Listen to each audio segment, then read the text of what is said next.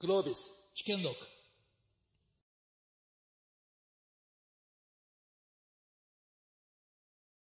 はい、えーよろしくお願いします。えー本セッションはですね、えっ、と、医療の未来、ヘルスケア3.0というテーマで進めていきたいと思いますけれども、あの、Web3 にですね、負けないように、あの、勝手に3.0と付けさせていただいております。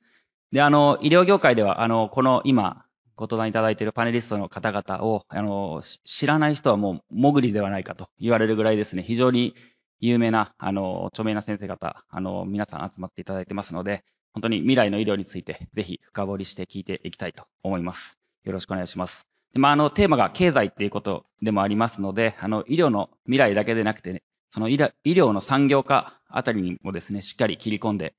いければなというふうに思っております。はい。よろしくお願いします。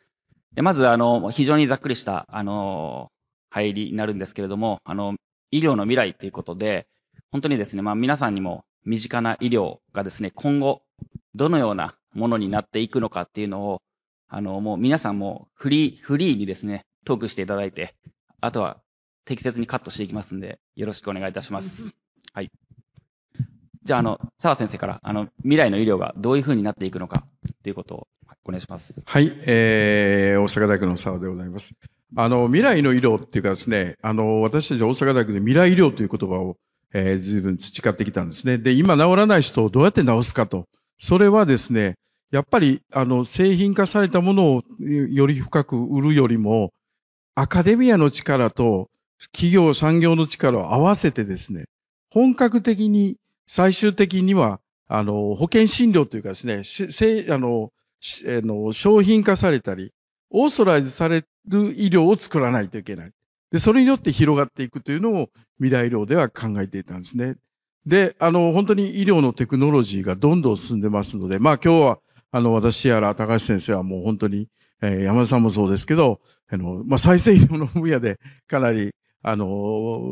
尖った、あの人、3人なんですけど、えっと、おそらくですね、医療がこれから進むと、間違いなく、あの、人生100年時代は来ます。DNA のレベルから言ってもですね、120年から150年は、まあ最高生きれるとしてもですね、100年、みんなが100年あのの活躍できる時代になるんですね。で、その時に、じゃあ本当に日本はどうなってるかですね。で、日本はものすごく残念な国ですね。あの、最近あの、えっと、図鑑でですね、残念な生き物たちっていう図鑑がありますよね。それ子供にすごく受けてるんですけど、残念の国々って言ったら絶対日本が一番になると思います。それぐらい残念な。なんでかというと、ものすごく資産というかですね、まあ、あの、ポテンシャルは持っていて全然活かされてない。それはどうなんだということをちょっと今日のシンポジウムでお話したいと思います。私も、もうポイントは医療費の問題、それから産業化の問題。これがやっぱり大きなポイントではないか。あの、技術はですね、非常に進んでいます。日本はもうトップランナーだ、あの、位置にいますので、それどうやって皆さんと共にですね、先端に持って、あの、世世界に貢献しながら産業化につなぐか。これが大事かというふうに思っています。ありがとうございます。じゃあ、高橋先生お願いします。はい。えっと、私、あの、もう澤先生は師匠と慕っておりますけれども、あの、あの、本当に、再生医療をやっててですね、アカデミアから、あの、企業に、ビジネスに入ったのは、い今のままではせっかくすごく世界最高のことをやっててもですね、これは持続的な医療にならないぞっていうのに気づいたからなんですね。で、まあ、社会に、あの、気づいたのが50歳ぐらいなんですごい遅いんですけども、どんなに先端のかあのサイエンスをやっても社会システムがないと実装できないということです。で、一番の問題は、あの、世界では30%以上医療費っていうのが成長して成長産業なんです。どんどんサイクル早くなってるし、新しい医療どんどん出てます。それで、アメリカはですね、あの、日本人と違ってもう、長寿、長生きへの欲望ってすごくってですね、もうそういう医療もどんどん進んでるんですけど、日本の医療費抑制では、世界で日本だけ医療費を抑制されてるって、こんなんではいくら、あの、いいことをやってもダメであると。実際、今、あの、パイが決まってますから、あの、再生医療、これから実際やっていくにあたって、それを保険点数で入れようとしますと、必ず枠が決まっているので、白内障の保険点数下げられます。そうしたら、せっかくいい治療を作っても、眼科医から全員から恨まれるっていう立場になるのがもう目に見えてるんですね。ですので、おそらく、この先端の成長するものを入れるためには別のポケットが必要だというふうに思っていて、そのために、あの、公的保険じゃない、えっ、ー、と、自由診療をちゃんとエビデンスのある自由診療で民間保険を作っていただいて、えー、第二の医療ですかね。それを作らないともうダメだというふうに思って動いております。宮川さん、お願いします。はい、あ宮川です。えっ、と、まあ、銀行員がこのメンバーの中になぜ銀行員がいるのかっていう不思議に思うかと思うんですね。で、の一つはやっぱ産業化っていうことが結構大事なんですね。で、医療医療と言ってるんですけども、本当にやっぱ産業化していくことっていうのは結構大事だと思ってます。あの、まあ、海外と比べても、日本の医療に対する産業化のスピードはやっぱり遅いというところが大きな問題だと思ってますので、そこをどういうふうに打破していこうかというところで、えっ、ー、と、まあ、僕の一つのミッションだというふうに思っているのが1点目です。で、2点目は、その、やっぱ情報ですね。あの、PHR といったその情報なんですけども、もういろんなもう PHR のライフログ、生活データ集めているようなベンチャーいっぱいあります。でも本当に健康寿命の延伸につながるような情報って何なのかっていうところが大きなポイントだと思ってまして、意味ではあの、まあ、サー先生とですね、まさに医療をベースにしたその PHR ですね、ということを形成していこうと、構築しようと。で、その構築したものからどうやって産業化していくかと。要は産業化するためのエコシステムを作っていこうということで、あの、取り組んでます。なので、僕、まあ銀行にいるんですけども、ほとんど一緒にいる時間は、あの、サー先生といる時間の方が多いぐらいです。になっていると。かなりといる時間。もうほとんどサー先生と一緒にいるというような感じで、あの、取り組んでます。そうでもしないと、やはり産業化とか、それはうまく進まないというふうに思って取り組んでます。はい。ありがとうございます。ありがとうございます。では、山田さん、お願いします。あの、実はですね、昨日、尾崎さんと お昼食べて、あの、彼女、最近アメリカへね、あの、行かれてた話があったんですけど、コロナになって、ちょっと入院して、保険がうまくつかないと、1日150万円です。なんかアメリカの医療って高いって聞いてたんだけど、いや、本当にゼロが一個違うと。で、まあ多分、例えばね、乳がん、まあ日本だったら、まあね、とりあえず大学病院、こう駆け込んでした。まあなんとかしてもらえる。これも、うまく保険効かなかったら、ザクッとどれぐらいかかると思います？僕、まあ500万、1000万かなと思ったら5000万です。ね、乳がん、誰でも、誰でもなるいうほどでもないけど、結構女性にとって身近な部分があって、まあだから、医療費が伸びてる言っても、これ、アメリカのね、まあこれ、もしこれが統計なら、これはまあ明らかに異常であって、こんなものに日本がなったら大変だというふうに一方で思うまあ、一方で思いて、ああ、日本人に生まれてよかったなとも、ビクビクせんでも、ね、毎日、あの、暮らしていけると、私思ったんですよ。でも皆さん、まあね、若い方多いから、やっぱり医療ってあんまり実は興味ないでしょ。ね。ところが、やっぱりもっと大事なんですよ。やっぱり命のかかる問題だから、で、あのー、ね、あの、日本の、あの、もちろんその、国庫費の、あの、保険診療が破綻してるという話は、まあ、皆さんご存知と思うんですけど、まあ、それもね、まだデフレの時代はなんとかかんとか、あのね、病院もやりくりして、まあ、あの、製薬会社も毎年、あの、薬価下がるの、なんとかこうやりくりしてやってたんですけど、これからね、インフレの時代になった時に、もうこれはもう圧倒的に破綻します。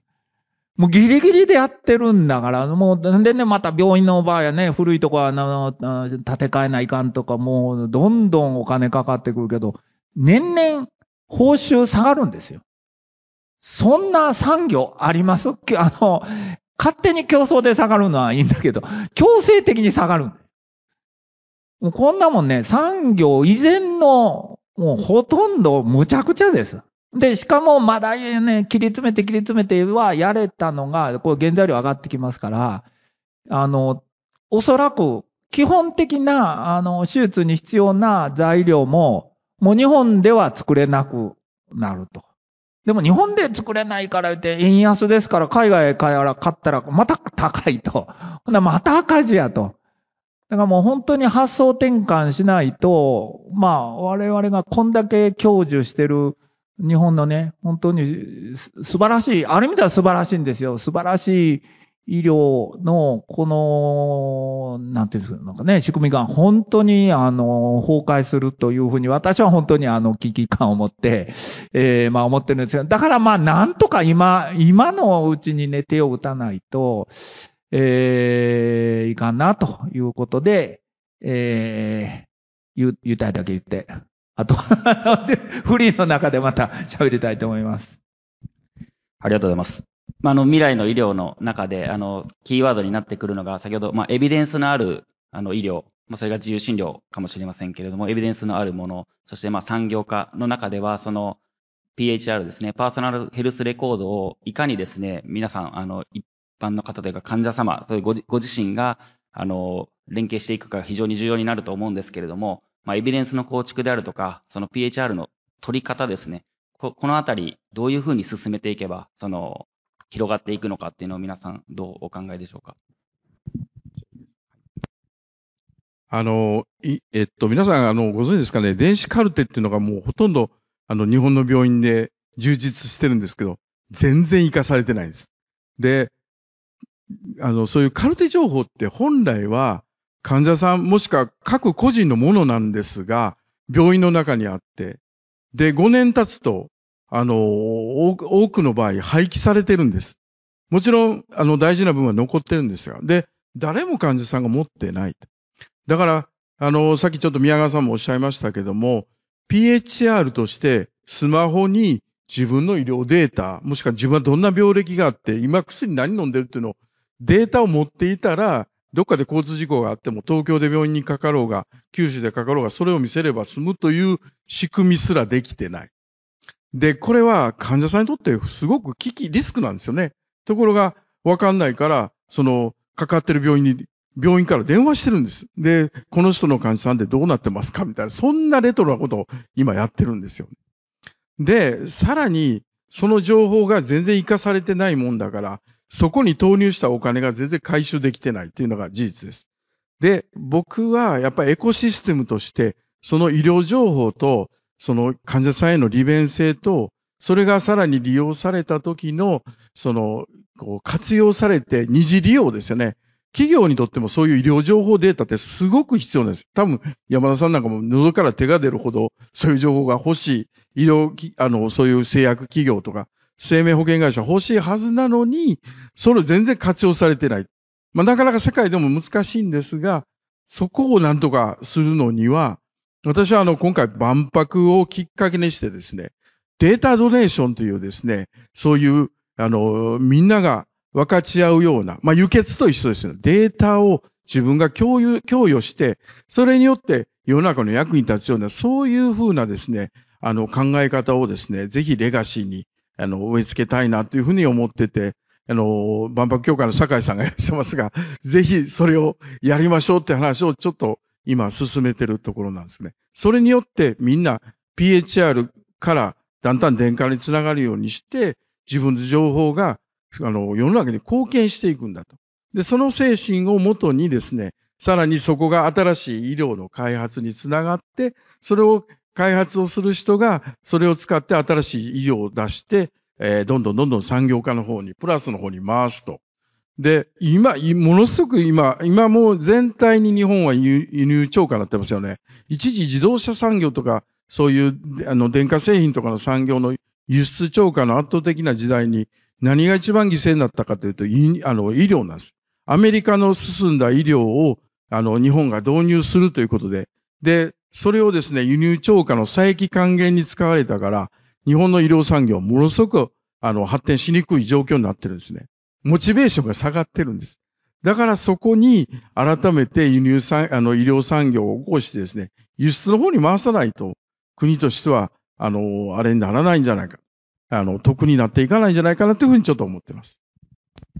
よろしいですか？あの、パーソナルヒストリカルレコード本当に重要で、澤先生、病院で動きをされてるっていうのもすごいと思うんですけど、もう電子カルテがずっともう10年以上私、省庁で統一化しましょうっていうのを10年以上動いていない。なぜかって本当に思います。号令かける人がいないということですかね。で、えー、医療のさっき言った、あの、問題点、お金が足りないのに、みんな分かってるのに、それに放火無理して、そのまま崩壊に進んでいます。まこと、ま、まさに。で、それをなぜ止まらないかっていうと、山田会長が言われたように、みんなが関心持ってないからなんですね。ものすごい重要なのに、任せといたらやってくれ、うまいことやってくれてた時代のままできていて、えー、皆さんがどう、医療の仕組みがどうなってるんだろう、どんなにひどい状態になってるんだろうっていう興味を持っていただいて、これはダメじゃないかって言っていただかないと医療者だけで騒いでも医者が騒いでるわみたいなそんな感じになっちゃう。それと、あと、保険の、民間保険必要だと思うんですけど、そあの、先日シンポジウムをしてですね、新自由診療っていうキックオフのあのセミナーしたんですけど、その時出たの、民間保険作るとして。で、今、あの、再生医療なんか先死医療という仕組みがあって、それでやっていった方がいいねっていう話、治験よりもそっちの方がいいねっていう話してるんですが、実は先進医療の保険ってもうあるんですよ。ご存知でしょうか？知ってられる方いる。生命保険の特約に先進医療特約っていうのがあって月500円ぐらいらしい。それで2000万出るんですよ。で、兄弟の糖尿病の水筒移植の時に、先進医療でやった時に、あの、その先生が言ってられましたけど、先進医療特約している人は数百万助かった。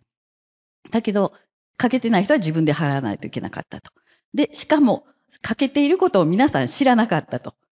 あの、かけてますかって聞いてもさーっていう。だけど、かけてた人も結構いて助かったということで、保険リテラシーが低いねっていう話になって、それもアメリカだったらもう命がけで保険選ぶわけなんですよね。ところが日本はそうじゃないので、リテラシーが低いよなっていう話をして、皆さんがぜひですから興味持ってほしいなと思っています。あの、追加でいいですか？もう日本人は国民皆保険に恵まれすぎていて、もう甘えていてですね、医療ってほと、ほぼタダだと。保険費払ってるからもう、そのが1割から2割、2割から3割になっただけで、とんでもなくみんなブーイングなんですけど、実はもう世界最高水準の医療をこんなに安く受け入れてる、あの、国はないんですけども、それがもう国の方ではもう回らなくなってるんですね。で、これどうするのって言ったら、もう高橋さんがおっしゃった通りです。民間保険を活用して、どんどんどんどんそっちから回していかないと。例えばですけど、あの、韓国の医療費っていくらか知ってますか？日本40兆円です、大体。韓国って2兆円なんです。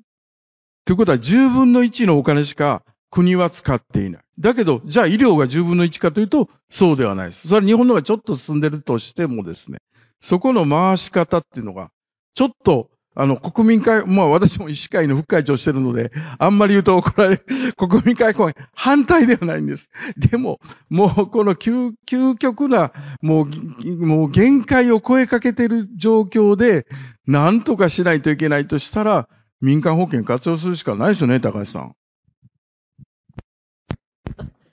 いや、それであの、もう一つ止まらないんですけど、すいません。いや、あの、世界最高の水準って言われましたけども、今もうアクセスとコストとレベルっていうのを全部は満たせないので、レベルがどんどん下がってきています。優秀なドクターがしんどいところにもういないです。社会主義価格で資本主義経営を迫ら迫られていか、どんなに努力してもいきなり保険下げられるわけですから、もうしんどいことやらなくなっている。それと、世界である新しい治療の70%がもう入ってこなくなっています。日本でやっても安いお金だからダメって言って治験されないという、そういう状況であるっていうこともぜひ知っていただきたい。ね、もう、もうまさにね、その僕はどちらかというと、まあ、沢先生、高橋先生と違う、ちょっと医療とは遠い一般人なんですよね。だからそこからしての感じることなんですけども、やっぱり先生方すごく熱いんですよね、思いが。あの、山田会長はまさにもう医療やってらっしゃいますから、もちろんその、なんですけども、僕らは銀、一銀行員なので遠いんですけど、その先生方ここまで熱く思っていて変えようという思いが非常に強いんですね。それをやっぱり変えていくっていうのは、やっぱりちょっと距離空いたような、その、このような、であったり、まだ他の企業の方々と、いかにそれを社会に実装させていくかっていうのは、やっぱりそういった先生方と僕らのような一企業が、やっぱり真剣に考えてやっていく必要があるんじゃないかなと、本当に強く思っています。で、先ほどあの、情報銀行って、まあ、あの、PHR の話がありましたけども、えっ、と、今の、まあ、沢先生の、まあ、大阪警察病院で今やろうとしているのは、要は医療ですね。現場を PHR 化していこうと。なんです。あの、PHR ってどちらかといろんな生活データ集めましょうとかっていういっぱいあるんですけども、やっぱ医療からをスタートにするっていうのはかなり大事かなと実は思ってます。あの、生活データ集めたものを医療につなごうとした時に、やっぱりなかなかつながらないんですけど、医療からスタートするとつなぎやすいんですね。で、これをまさに作ろうとして動いてます。で、それも電子カルって電カルメーカーですね。これもの、佐先生の警察病院の、あ、あ愛車、愛車さん。愛車さんですね。電化のメーカーなんですけど、それじゃなくて、例えば、富士通さんであったり、NEC さんであったり、そういった電化のメーカーもうまくやっぱ束ねながら、その病院からオープンに、情報をオープンにして繋ぎやすくするような取り組みっていうのが結構大事だろうなということで、えー、今取り組んでます。そうですね、先生。ごめんね。妻夫さんごめんね。もうこっちでどんどん盛り上がってる。あの、えっとですね、警察病院で集まるデータって赤信号なんですね。要するに患者、あの、元気な人警察病院に来てませんから、病気の人が来るから。で、赤信号が何が大事かというと、皆さんは大体の方は青信号か黄信号を持ってるはずなんです。で、黄色信号と青信号が皆さん、まあ、自分が元気だと思われてるからわかんないんだけど、赤信号と比べると黄色信号ってすごくわかってくるんですね。青信号と赤、あの赤信号を比べたら、その間が黄色だっていうのが、要するに今、今分かってないマーカーをですね、デジタルマーカーをどうやって見つけるかが、これからの医療の発展の勝負だというのが、情報社会における我々がやるべきことで、それをもとにスタートアップはたくさんできると思うんですね。で、ここが肝だというふうに産業化を回すのに肝だと思っています。はい、お願いします。あのね、データということ、まあ、エビデンスという言葉も出たんですけど、まあ、あのうちね、再生医療ということで、あの、澤先生とも実は、あの、一つ今、知見、えー、動いてるんですけど、このですね、エビデンスの取り方いうのがね、本当に古臭いというか、あの、ひどいんですよね。あの、例えば今、心臓のね、あの、バイパス手術した後の患者さんに、あの、僕らも幹細胞をこうスプレーでやって、そうするとこう、一旦死にかけてた心臓の筋肉が割合に蘇って、その、手術の後のこの心臓の突出量が上がるという、まあこれかなりそういう基礎の非臨床のデータがあって、んで今人で臨床してるんですけど、どうやって証明性言うたら、5人は本物、5人は偽物って、まだね、そんなやり方で証明するいうのがね、まあ今のエビデンスなんですよ。だけど、本当にそのいろんなデータをちゃんと見ればですね、まあこれからその、まあビッグデータもあるし、その AI で解析技術もするので、もっとその、その、要するに半分の患者さんをまあ犠牲って言うとおかしいんですけど、そのプラセボで効かないこと分かってるけど、なんかそういうのでデータ取るというような乱暴なやり方じゃなくて、っぱりエビデンスの取り方ももっとこのスマートになってくるはずなんですけど、まあちょっとその辺のね、まだまだこう、認可のスタンダードが、まあ本当に昭和の時代からこう、まあ一向に変わってないと。まあこの辺、僕はまあ常々、まああのなんていうか残念に思ってるし、まあ日本でね、新しい早期承認の制度とか、まあ、佐先生なんかも本当に努力していただいて、だいぶこの仕組みが出来かかってるんですけども、でもそれをこう戦略的に活かそうという発想がないので、まあ制度は作ってみたものの、実際の審査は昔ながらの基準でやってみたみたいなことがすごくあるんですね。だからまあ、あのー、まあ、これこそですね、またもっともっとみんなが関心持ってもらって、で、まあ、実はね、なかなかバイオベンチャーって厳しいんだよね。あの、IT のベンチャーに比べてなかなか息が長いし、そう簡単に成功しないんですけど、でも、この、いろんなやっぱり新しいプレイがそこに参入してくれるとか、で、一方ではその DNA も読めるようになったし、それからまあいろんなこの血液中のまあ微小なね、微量な物質の解析もできるし、まあ、ひょっとしたらこれまで病院で取ってたようなデータのまあ5倍ぐらいの情報がね、これがどんどん個人でも取れるようになってきたら、やっぱりそれを自分たちが持って、その、生かすと。だから、まあ、例えばコロナも、なぜかわからんけど、同じような中でかかる人とかからない人、いや、かかったけど発症しない人。だから、ここの差が、そこがすごく大事なのに、そういうことが解析されてなくて、1万人はワクチン打ちました。1万人は打ちませんでした。結果、微妙にこっちの方が、あの、症状が軽かったです。みたいなね、その、どんなぶっこ、なんていうの、あの、なん、なんていうの、ドブリ鑑定っていうかね。まあ、これをなんとかね、早く、まあ、特に、あの、まだちょっと世界もそ、そこはまあ、まだまだ保守的なので、何か日本でブレイクスルーできたらいいな、なんかそんなこと思ってます。あの、今の、すいません、また、あの、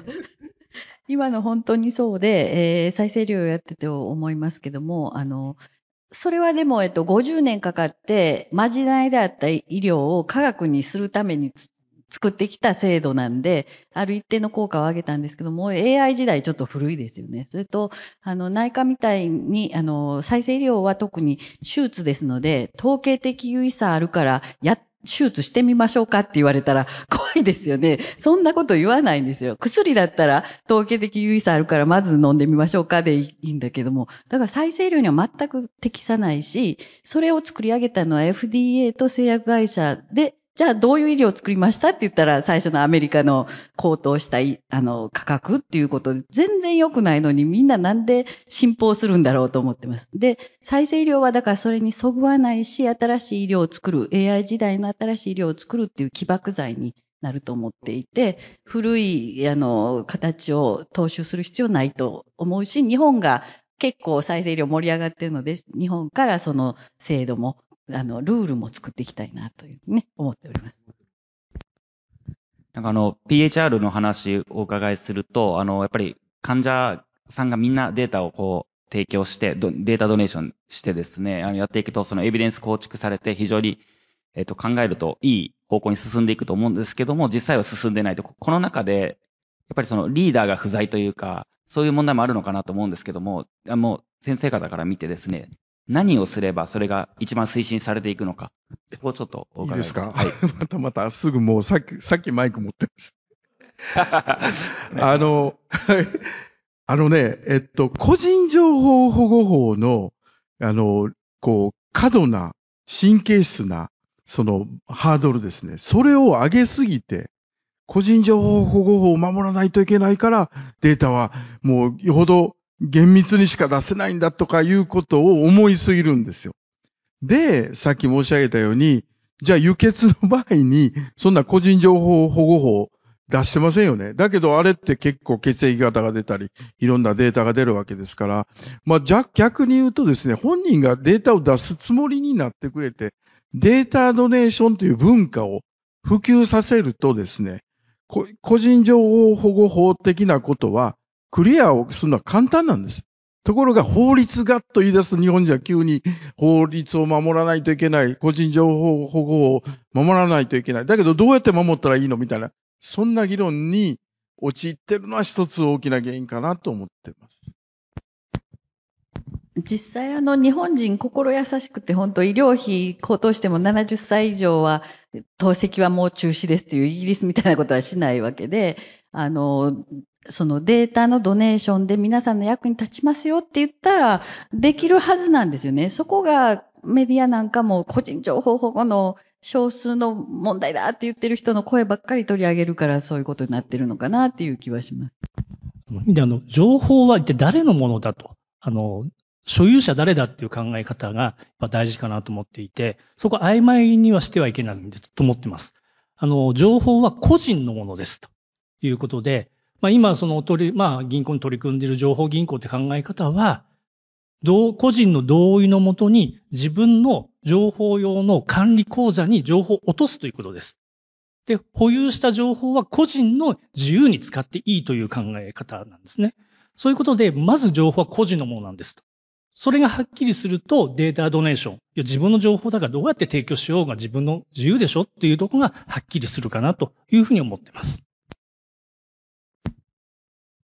山さんいかがですか？いや、僕は資金のもあれですけど、それ実際もね、阪大とかケスベユンでももう始められてるの、僕すごくいいなと思って、いや、そんなことをオープンにしてくれるね、病院があるんだっていうことになると、じゃあ同じことならそっち行こうと。ほんなら、いや、もうみんなやってるから、うちもやらないかんということで、まあ案外ね、その、隣の人がやってる真似するいう収益があるので、やっぱりこう先進的なところがどんどんやっぱりそれね、あの、そういう情報をオープンにしてもらうっていうのを進めて、かつ、そのね、万博を上手に利用して、万博来るときには、もうヘルスデータを持ってくると、ね、あの、今なんかそういうこと考えてるんですけど、あの、パパッとこの、なんていうんですか、その、分析もできて、ほんで当日のコンディションと比べて、いや、ちょっとこれを最近なんかここがやばいですよみたいなのが出たりとか、まあなんかそういうね、構想と聞いてますけれども、まあななんとかその万博も一つのね、せっかくなので、あの、契機にしないといけないですね。ですね。あの、こういったの、情報も、いたものを利活用ですよね。その、個人の診療に役立てるのもそうなんですけども、そこのデータをもとに新しいものを開発してもらえると。まさにあの山村会長の利用者、データを有効なデータを活用して、新しいその薬の開発であったり、医療のやり方を開発してもらうとのも大事ですよね。いいですか？いや、万博ってですね、実は、あの、私と山田さんと、それから今日ちょっと来てないですけど、鈴鹿と3人で居酒屋で決めたんです。これあの、命未来プロジェクトという、あの、僕やっぱり心臓手術してて、これだけ一生懸命医局員がですね、5人10人と心臓悪い人の手術を1日がかりで直してるのに、片っ端から人が殺されたりとかですね、戦争もそうですけど、心臓悪くない人は殺さないでくれみたいなもう悲鳴があるんですね。で、その中からやっぱり日本人って死生観が失われてるんじゃないかと。やっぱりみんな死ぬんです。ここにいる人も私は全員死ぬんです。いつかは死ぬ。で、だけど、そのいつか死ぬまでの間は健康で元気でいましょうねという死死があるから、死をあの避けてはダメなんですよ。死があるから今の毎日が大事だという、だから健康が大事だ。だから健康な街づくりをしましょうということを山田さんと僕らで考えて、で、じゃあ、あの、東京オリンピックあの時決まったんで、大阪も2回目の万博ありだねという話をして、僕は山田さんと同い年だ。だから万博行ってますよね、1970年の。で、それでやろうって話になって、やっぱりで、テーマがですね、命輝く未来社会のですね、で、さっきの万博の、あの、ディスカッションで、あの、非常に無邪気な、あの、議論がいっぱいあってですね、もうむちゃくちゃ面白かったんですけど、いよいよやっぱり本格的になった時にもう一度改めて、この命の大切さとかですね、そのあたりを、あの、考える。でもそこばっかりやると、もちろん面白面白くないってあれですけど、エンターテインメント性もいるし、その裏でデータをちゃんと取りながら、活かしていくことは、今後の万博のレガシーというかですね、今後の日本に非常に重要じゃないかというふうに思っているので、だからデータドネーションって大事だ、命って大事だっていうことを改めて万博で皆さんで表現する。で、あの G1 がですね、コロナであんまりなかったんで、G1 がコロナになる前直前ぐらいに、まだ万博の話あんまりなかったんですけど、今回万博は非常に関西で盛り上げていただいたので、これ絶対 G1 が万博をすごくこう進めるんだと、命の万博にするんだってことを皆さんと共にやっていただきたいなというのは私の願いであります。どうもありがとうございます。ありがとうございます。ちょうどですね、あの全体討議の時間になりましたので、あの会場の皆様からご質問等もしありましたら、あの簡潔にお願いします。でたくさん手が上がりましたので、まずじゃあ、あの前のお二人から、はい、お願いします。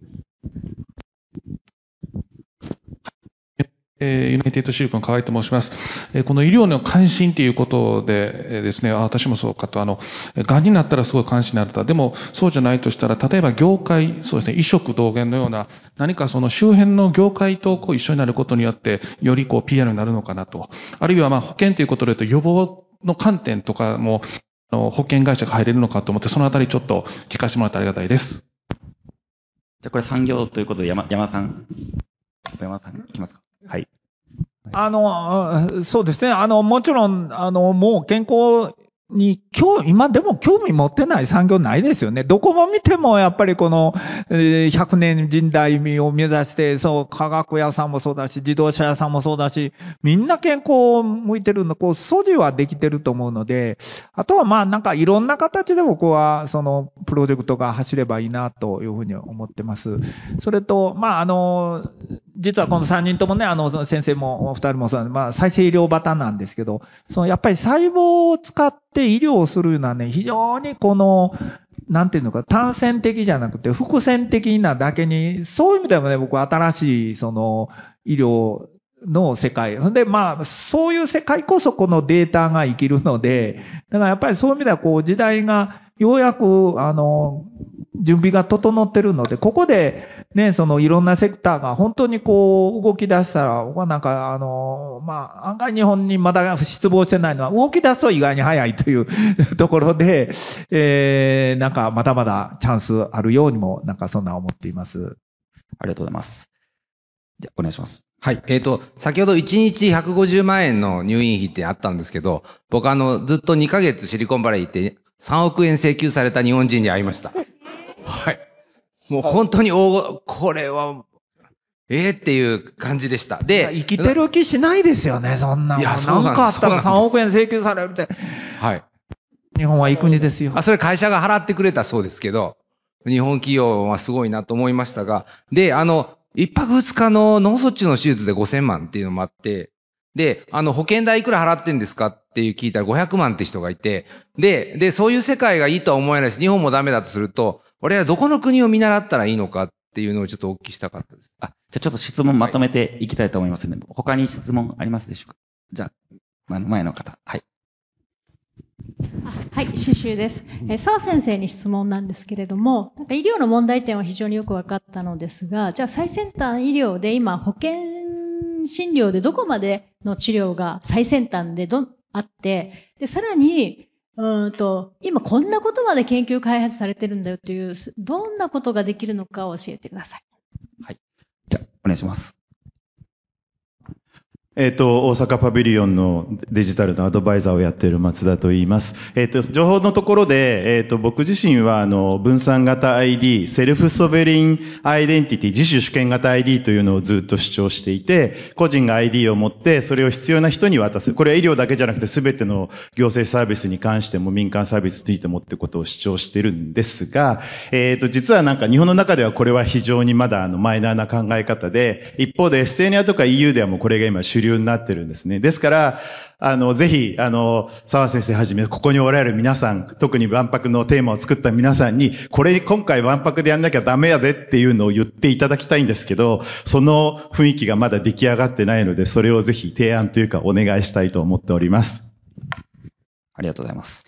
じゃあ、あの、質問二つ今ありましたので、あの、どの国のですね、保険診療制度を見習うべきかっていうところ、高橋先生、いかがでしょうか？はい。えっ、と、1980年代は日本はもう WHO が認める世界最高の医療システムだったんですね。で、それが全部が巨大になってダメになったんですけど、今、見渡してでも理想となる国がないです。みんなどれかを犠牲にしてるんです。アクセスか値段かレベルかですね。で、日本はアクセスと値段を犠牲できないからレベルがだんだん下がっていると。で、そこで新たなポケットを入れることで、80年代のまたバランスの取れたのができると思う。日本型です。はい。じゃあ、澤先生、先ほどのあの、保険診療がですね、どこまで最先端になってきているのか、ここ、はい、はい、お願いします。はい、あの、非常に良い質問いただきまして、ありがとうございます。例えばですけど、心臓移植って保険でできるということをご存知の方いらっしゃいますか？あの、臓器移植は本当に保険、保険診療なんです。臓器移植いくらかかるかというと3000万円かかるんです。でも、ちゃんと払ってくれる。それから、オプチーボっていう、あの、聞いたことあると思いますけど、これは1回に、今、今でこそ1回じゃ年間ですかね。3000万ぐらいかかるんです。で、それもやっている。だから、かなり日本は、そういう意味では国民皆保険がよほど守っていて、で、今国民皆保険の伸び率のほとんどはそういう先進医療、先端医療をどんどん承認しつつある、あの国なん、あの国って、そこが伸びてるんですね。ですけど、それって大体は海外から持ってきたものばっかりなので、だからもうどんどんどんどんもう、あの医療費を減らそう、減らそうとしてる。それがもう保険診療のですね、もう我々、これだけ一生懸命やっていても、もう極めてボランティアでしか働か、働けない状況になってるわけですね。ですから、そこを産業化で回さないといけない。で、例えば私の今やってる iPS 細胞の再生医療は、えー、今治験をやってますので、あと4例やって、承認されて、そうですね、あと1年半か2年ぐらいすると保険診療になります。この治療費がいくらか。大体今先行する私たちテルモと一緒にやった再生医療製品は1500万円です。この値段をどう考えるかですね。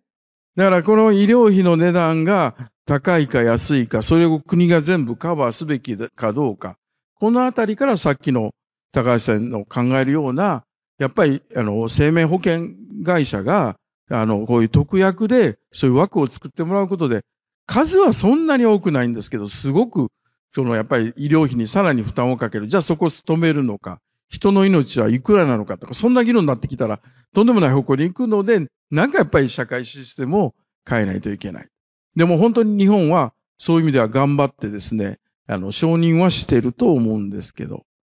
まあやっぱりエビデンスを出さないとギリギリ承認はできないんですけど、そのエビデンスの出し方も少しずつ変わってるけど、もっと進んだのが高橋さんがおっしゃったような新医療医療費、医療制度ですか。いや、ごめんなさい。新自由診療間違えました。新自由診療制度だという話であります。ありがとうございます。いいですか？はい。ちょっと、ちょっとね。お願いします。あのね、先端医療はね、やっぱりその、ある程度、こう、ちゃんとした金額で私いいと思うんですけど、まあ、それもね、ある程度普及したら、当然ね、コスト下がってくると。ただ、全体的にじゃあ、その、高額にならないためには、これはね、やっぱり、もう早期は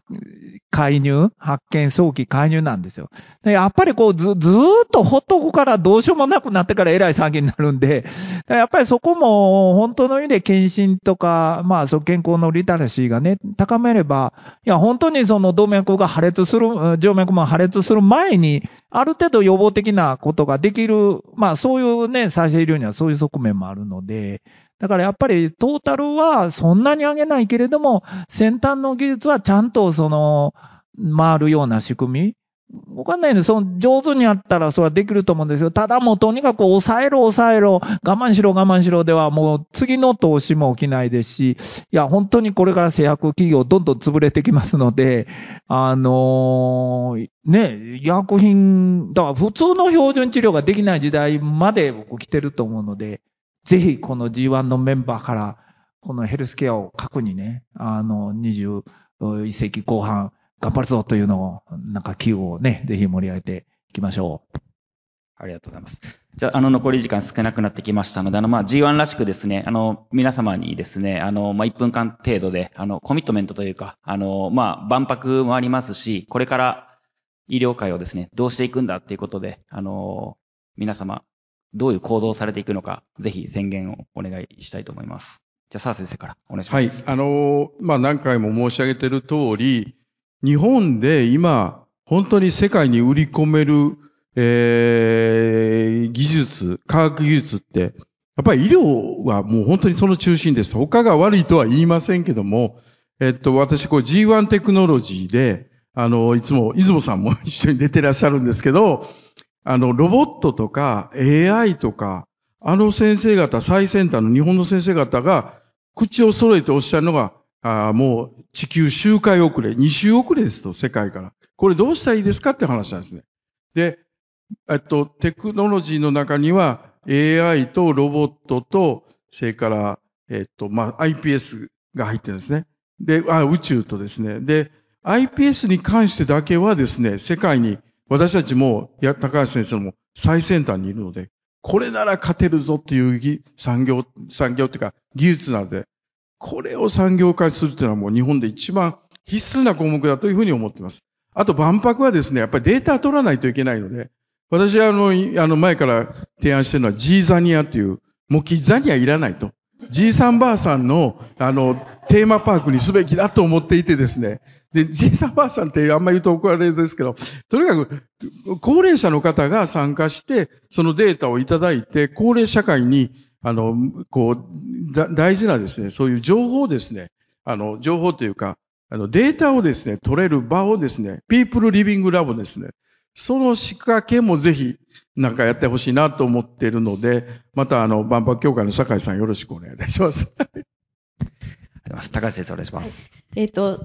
3点あるんですけど、まず、えっと、再生医療はまだビジネスモデルが世界でも成り立ってないです。で、FDA モデルは合わないだろうなっていうのもありますので、えービジネスモデルを作るために会社作ったわけですけども、あの、日本に来たら網膜の病気は治るよっていう状況をまずは作りたいと思っています。それと、えーっと、あの、パーソナルヒストリーレコードの話で言うと、未来の医療っていうことにします、言いますと、AI 時代は私は、あの、医療は病院から出ていくっていうふうに言っていて、あの、もういくらでも、この間、チャイスの人もですね、眼科で今、すごい機械でやってるような検査を、もう家庭用にしていますと。で、家庭で検査する方がずっと、それこそ予防でいいですっていうふうに言ってましたので、えーもう病院で囲ってる時代ではない。そこにすごいビジネスチャンスがいっぱいあるんですね。で、それをぜひ皆さん周辺の方もしていただきたいというふうに思っています。それと万博に関して一言。私も理事させていただいてるんですけれども、あの、ずっと言ってるのは、もう科学の先端を見せるっていうのはもう分かったと。それはもう古い万博であって、社会科学の発明をしてくださいって、それがレガシーになるから、社会科学を発明さししてくれと。むしろ運営のところを頑張って新しいものにしてほしいって言ってるんですけど、なかなかだなと。そんな感じです。ありがとうございます。ありがとうございます。宮川さんお願いします。はい。えっ、と、2点だけ申し上げたいと思います。一つは、えー PHR のところなんですけども、まあ、澤先生がおっしゃった、あの、青、黄色、赤の信号ですね。その、そのデータを全部つなげる01データをとにかく作ると。で、その作ったデータを一事業者ががめるのではなく、みんなが自由に使えるようにしていく。そういうインフラを作るということを、ぜひ万博までに実現を一つさせたいなというのが一点目。で、もう一点目は、非常にあの、まあ、関西もそうなんですけど、非常にヘルスケアとね、あの、医療のですね、あの、アカデミアの技術は非常に高い、まあ、世界に誇るものがあります。なのになかなか産業化していかない、グローバル化してないがいけないというのは、やっぱり大きな問題だというふうに思っています。まあ、これを打破するべく、やはりその G1 のメンバーにもですね、皆さん力を合わせて、産業界がいい先生方が考えたものを社会に実装させていくというところを力を合わせてやっていければなと思っています。まあ、そんな取り組みを今、澤先生と、まあ、ミラクルといったメディカルヘルスケアイノベーションリアライジングサークルということでサークル活動をしています。要はアカデミアの考えをしっかり社会に届けると。サイエンスベースウェルビーニングということで取り組みしてますので、ぜひこういったものを賛同してただけるような企業さんは、どんどんそのサークルに入っていただければなと思っております。以上でございます。山田さんお願いします。あの、じゃあ違う切り口でですね、まず皆さんご自分の健康、もう一回徹底的に興味を持ってほしいです。で、必ず病気、何らかのになります。メガネの方は多いと思いますけど、目、必ず何か異常あります。で、強度近視の方は緑内障にもなる。やっぱりその、ご自分の健康をただだとまずに持ってもらうということと、やっぱりそれなりにね、あの、いろいろ影響を及ぼされる、あの、会社の方とか仲間といらっしゃるので、やっぱりまずね、この健康への興味関心をもっと持っていただき。あの、ちなみに、2年ほど前に、うち、あの、99.9%の、あの、禁煙率 達成しましたので、やっぱりね、みんなに働きかけたら、結構みんな答えてくれるので、ぜひ、そういうことを盛り上げていただきたいというふうに思っております。ありがとうございます。で、ちょうど時間になりましたので、本当に先生方、あの、貴重なお話ありがとうございました。あの、少子高齢化のですね、先進国として日本これからかなり注目を浴びると思いますので、先ほどの高橋先生のあのお言葉の通りですね、社会科学に革命を起こすって非常にあの G1 らしいテーマだなと思いました。あの、ぜひですね、皆さんのお力でですね、あの医療に革命を起こして社会科学に革命を起こすということを G1 からやっていければいいなと思います。それでは本日終わりたいと思います。ありがとうございました。はい。